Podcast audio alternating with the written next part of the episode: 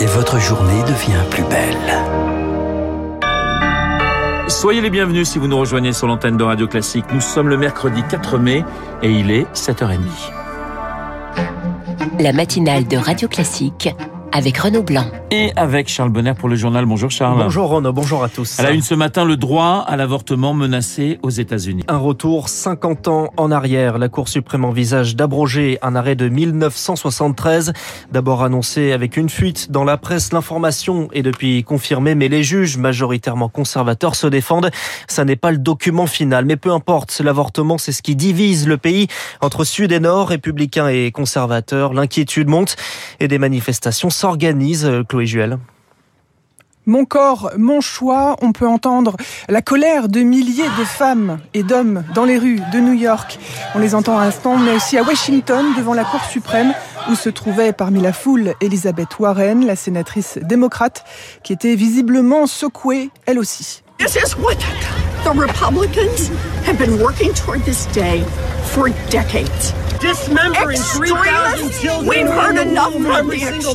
Les républicains ont tout fait pendant des décennies pour arriver à ça. Les extrémistes, nous vous avons assez entendu. Les mots d'Elisabeth Warren sont forts face aux opposants à l'avortement.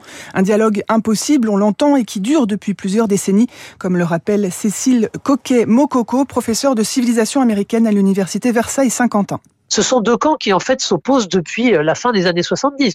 Et là, euh, très clairement, on recentre encore les débats politiques autour d'une question qui est très interne aux États-Unis, très brûlante. Une question brûlante dont s'est emparé aussi le président américain Joe Biden s'est dit très inquiet. Il a appelé les citoyens à se saisir de ce combat lors des prochaines législatives à l'automne. Chloé Juel, rien n'est donc encore acté, mais l'État d'Oklahoma profite de la brèche. Le gouverneur signe l'une des lois les plus restrictives du pays interdisant l'IVG après six semaines. Et dans le même temps, Joe Biden demande au Congrès une rallonge budgétaire de 33 milliards de dollars. Cela doit principalement servir à fournir de l'aide militaire à l'Ukraine, alors que sur le terrain, les combats s'intensifient, notamment notamment à Mariupol où l'armée russe lance l'assaut sur Azovstal, cette usine où sont retranchés les derniers résistants ukrainiens. Hier, Emmanuel Macron demandait à Vladimir Poutine de continuer les évacuations de civils de cette usine. 156 habitants de la ville sont arrivés hier à Zaporizhia.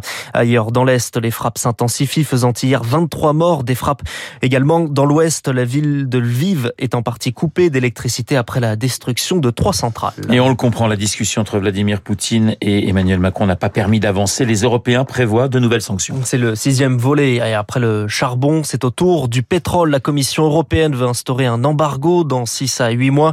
Désormais, il faut que les sanctions soient adoptées. Et ça, ça n'est pas gagné, Pierre Collard. Non, ça n'est pas gagné car il faudrait un vote à l'unanimité et certains pays ne sont pas encore prêts. C'est le cas de la Hongrie dont le ministre des Finances affirmait hier encore qu'il est actuellement impossible de faire fonctionner le pays et son économie sans le pétrole russe. C'est pourquoi une exemption pourrait être appliquée, même chose pour la Slovaquie. Problème, comprenant que cette option est possible, d'autres pays veulent en profiter, comme la Bulgarie et la République tchèque. Ce sera donc l'une des questions des prochains jours, où mettre la limite, quels pays auront le droit à une exemption d'embargo. D'autres mesures plus rapides à mettre en place sont étudiées en parallèle. D'abord la création d'une taxe sur les transports par tanker et l'exclusion de nouvelles banques russes du système SWIFT. Pierre Collet, parmi ces banques concernées, il y a la Sperbank. Elle représente 37% du secteur bancaire russe. Devrait donc bien faire partie de ce nouveau paquet. Et ça, c'est une manière d'asphyxier un peu plus l'économie russe, selon Renaud Foucard de la Lancaster University. Ce sont les dernières entités bancaires majeures à ne pas être sanctionnées par l'Union européenne. Et donc ce sont les outils financiers avec lesquels le gouvernement, mais aussi le secteur privé russe, peut déplacer les actifs d'un pays à un autre, et notamment faire des transactions dans des devises qui ne sont pas le rouble. Et ça, c'est un objectif très clair, c'est que la Russie soit vraiment mise au banc des nations, qui l'empêchera de financer d'autres efforts de guerre, en ne gardant que quelques voies de communication pour acheter du gaz. Donc c'est aussi cyniquement une manière de, de protéger l'Union européenne, en se disant, s'ils n'ont plus d'argent, si la seule chose qu'ils peuvent faire, c'est essayer de, de faire fonctionner leur économie en circuit fermé, ça va rendre beaucoup plus difficile toute menace à l'extérieur, exactement comme a été pensé les sanctions vis-à-vis de l'Iran. Propos recueilli par Eric Kioch. La France juge injustifiée la décision du Mali de dénoncer les accords de défense entre les deux pays. À nouvelle illustration des tensions, le Mali espère accélérer le départ des troupes de Barkhane. Le Quai d'Orsay ne prévoit pas de modifier son calendrier. Kim Jong-un confirme son projet de développement d'un arsenal nucléaire en Corée du Nord. Un missile balistique tiré cette nuit, un nouveau nouveau test d'armement confirmé par le voisin sud-coréen. Joe Biden, le président américain, sera d'ailleurs en Corée du Sud à la fin du mois. Vous écoutez Radio Classique, il est 7h35. Charles, l'accord entre socialistes et insoumis, toujours pas acté. Et ce malgré l'ultimatum de la France insoumise, l'accord devait être signé hier soir ou jamais, histoire de quitter les arrières-cuisines pour enfin rejoindre les marchés et faire campagne. Mais les discussions traînent surtout sur la répartition des circonscriptions, des discussions que la majorité suit avec intérêt, peut-être avec euh, un peu d'inquiétude. Forcément, une gauche unie, c'est une gauche plus dure à battre, car pour être au deuxième tour d'une législative, il faut 12,5% des voix au premier tour. Bruno Cotresse est chercheur au CNRS et au CEVIPOF. Le scénario le plus probable aujourd'hui reste quand même celui d'une majorité de sièges pour la République en marche. Euh, la, vraie, la vraie incertitude étant de savoir si c'est une majorité absolue ou une majorité euh, relative. Donc on verra en fonction si on est dans une situation qui est une situation d'union au sens le plus fort du terme, c'est-à-dire un seul candidat de cette coalition dans chaque circonscription, ou si on va avoir au plan local en particulier des phénomènes de dissidence ou des phénomènes d'une pluralité de candidatures. Donc en fonction de ça, la menace sera plus ou moins grande pour la République en marche. Et du côté justement de la République en marche, il faut aussi s'entendre avec toutes les composantes de la majorité.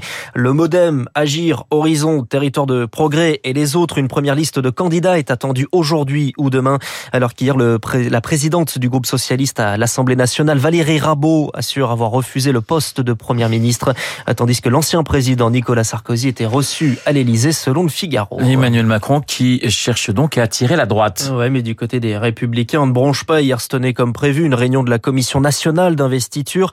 La droite veut se faire sa place, refuse toute alliance, que ce soit à sa gauche avec la majorité ou à sa droite avec Éric Zemmour ou le Rassemblement national. Mais un département est au cœur de la discussion et illustre ce grand écart. Ce sont les Alpes-Maritimes au cœur depuis longtemps d'une guerre entre Eric Ciotti, homme fort de la droite, et Christian Estrosi, rallié au président Charles Ducrot. Il va falloir se montrer solide, tonne un proche d'Éric Ciotti. Dans les Alpes-Maritimes, où six circonscriptions sur neuf avaient été gagnées par les Républicains en 2017, les ciotistes comptent bien montrer leurs muscles dans les prochains jours. Un score sous les 5% à la présidentielle, ça peut se payer cher, confie un cadre du parti, mais localement, on reste fort et on s'accroche, ajoute-t-il. La guerre entre Christian Estrosi, l'actuel maire de Nice, qui a rejoint le parti Horizon, et Éric Ciotti a de quoi inquiéter. La semaine dernière, la députée Marine Brunier, proche de Christian Estrosi, a à son tour claqué la porte des Républicains pour rejoindre La République en marche. Mais dans cette ambiance électrique, certains jouent la carte de l'apaisement. Tout est beaucoup plus clair qu'en 2017, assure Auguste Vérola, suppléant d'Éric Ciotti. Au moins, cette année, chacun reste dans son camp convaincu qu'Estrosi ne fera pas d'ombre à Ciotti. Il faut se concentrer sur les idées. La guerre entre ces deux-là ne date pas d'hier, ajoute un autre élu local d'LR. Lui espère que la droite saura se reconstruire sur ses propres fondations. Charles Ducrot, et si vous comptez voter à ces législatives en juin, eh bien c'est le dernier jour pour s'inscrire sur les listes électorales en ligne. C'est jusqu'à vendredi par courrier ou directement en mairie. Charles, on termine avec du sport et Gaël fils, une nouvelle fois battu par Novak Djokovic. 18 euh, face à face et donc 18 défaites. La dernière en date hier à Madrid en 2-7, 6-3, 6-2. Le numéro 1 mondial affrontera donc Andy Murray en huitième de finale. Et puis en football, Liverpool rejoint la finale de la Ligue des Champions, mené 2-0 par Villarreal à la mi-temps. Liverpool, Liverpool, pardon, s'est finalement imposé 3-2. Euh, ce soir, on connaîtra l'autre finaliste, le Real de Madrid de Karim Benzema reçoit Manchester City. Avantage aux Anglais, vainqueur 4-3 au match aller. petit avantage effectivement euh, de Manchester City, avantage Manchester City. Mais le match s'annonce assez euh, grandiose, on l'espère. Qui en face des Reds? Réponse donc ce soir. Merci Charles. Le journal de 7h30 présenté par Charles Bonner. Dans un instant, cinéma et économie, les spécialistes, Bruno Kras.